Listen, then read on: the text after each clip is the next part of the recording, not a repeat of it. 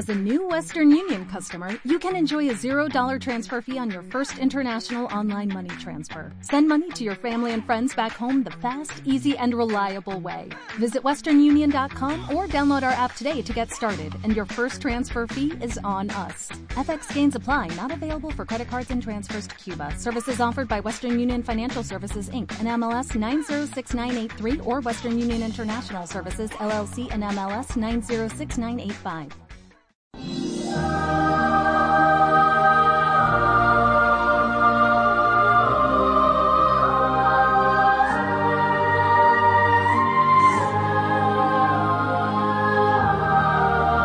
Una vida, un santo.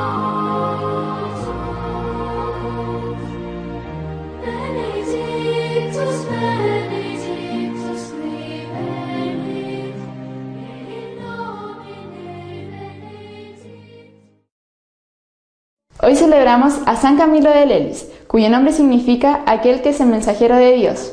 Nació cerca de Teano, en el Abruzzo, y en su juventud siguió la carrera militar, dejándose llevar por la propia vida de una juventud alegre y despreocupada. pero convertido de su mala vida, se entregó al cuidado de los enfermos incurables hospitalizados, a los que servía como al mismo Cristo. Nació en Abruzos, Italia, en 1550. Siguió la carrera militar, igual que su padre. Le apareció una llaga en un pie que lo hizo dejar la carrera de las armas e irse al hospital de Santiago en Roma para que lo curaran.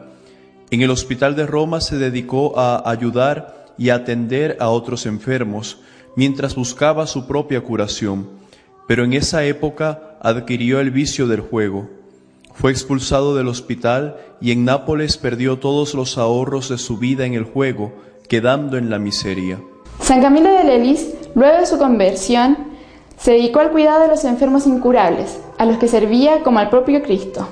Tiempo atrás, en un naufragio, había hecho a Dios la promesa de hacerse religioso franciscano, pero no lo había cumplido. Estando en la más completa pobreza, se ofreció como obrero y mensajero en un convento de los padres capuchinos, donde escuchó una charla espiritual que el Padre Superior les hacía a los obreros y sintió fuertemente la llamada de Dios a su conversión. Empezó a llorar y pidió perdón por sus pecados, con la firme resolución de cambiar su forma de actuar por completo. Tenía 25 años. Pidió ser admitido como franciscano, pero en el convento se le abrió de nuevo la llaga en el pie. Fue despedido. Se fue al hospital y se curó, y logró que lo admitieran como aspirante a capuchino. Pero en el noviciado apareció de nuevo la llaga y tuvo que irse de allí también. De nuevo en el hospital de Santiago se dedicó a atender a los demás enfermos, por lo que fue nombrado asistente general del hospital.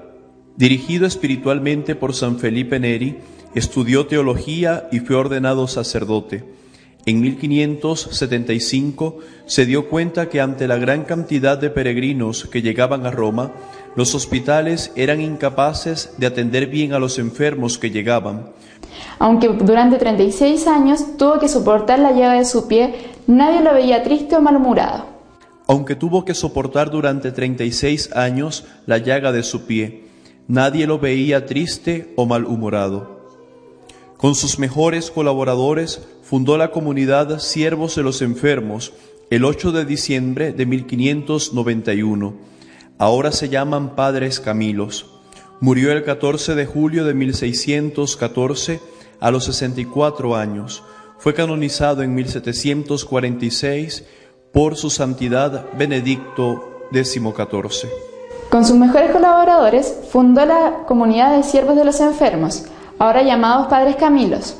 Falleció en el año 1614 y fue canonizado por el Papa Benedicto XIV.